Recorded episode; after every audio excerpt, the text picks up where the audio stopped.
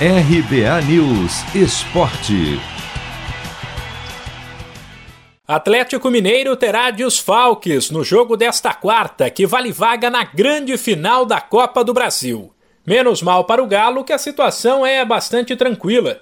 Depois de vencer na ida por 4 a 0, ele poderá perder por 3 de diferença no duelo de volta da semifinal com o Fortaleza, no Castelão, o que alivia o peso pelas ausências de Mariano, lesionado, Nathan Silva, que não está inscrito, e Alan, suspenso. Sem falar na novidade na lista de desfalques. Com dores no pubis, Savarino sequer viajou para o Ceará. A expectativa é sobre qual time o técnico Cuca mandará a campo. Tudo bem que a situação no Campeonato Brasileiro, que o Galo lidera, também é confortável.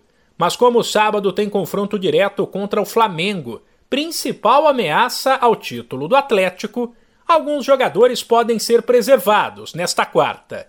O zagueiro Júnior Alonso avalia qual deve ser, independentemente da escalação, a postura do Galo. Uma vantagem importante, 4-0, mas temos que manter a seriedade, a humildade, intensidade o tempo todo. Amanhã acho que eles, como não tem muito por perder, vão sair a jogar eh, atacando, né? arriscando tudo. Então nós temos que ter a tranquilidade de já ter a vantagem e aproveitar isso, jogar pelo erro do, do adversário. Temos jogadores que, que sabem jogar com isso, estamos preparados para fazer isso.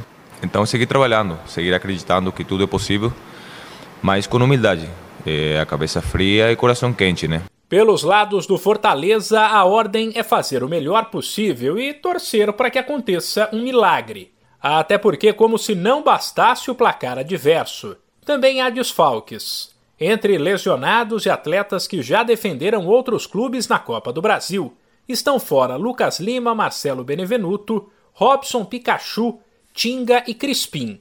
O meio-campista Ederson pediu concentração aos companheiros de Fortaleza. É muita concentração, a gente é, tenta se concentrar mais do que na primeira partida, né? É, a gente vai, vai buscar, a gente não, não coloca, ah, temos que fazer cinco gols, não, a gente vai ah, tenta fazer um, se conseguir fazer outro e também defender muito bem, né? Porque no último jogo acho que foi que a gente mais pecou, porque a gente tomou quatro gols, então a gente tem que focar em defender bem e atacar com efetividade, né? Então a gente tem que se concentrar mais que a primeira partida para conseguir um resultado que seja que seja positivo para a gente, né? E, e assim concentrar para poder ter forças para lutar. O provável Fortaleza para o jogo desta quarta nove e meia da noite no horário de Brasília é Boeck, Daniel Guedes, Tite e Jussa, Edinho, Felipe, Ederson, Matheus Vargas e Bruno Melo, David e Wellington Paulista ou Romarinho.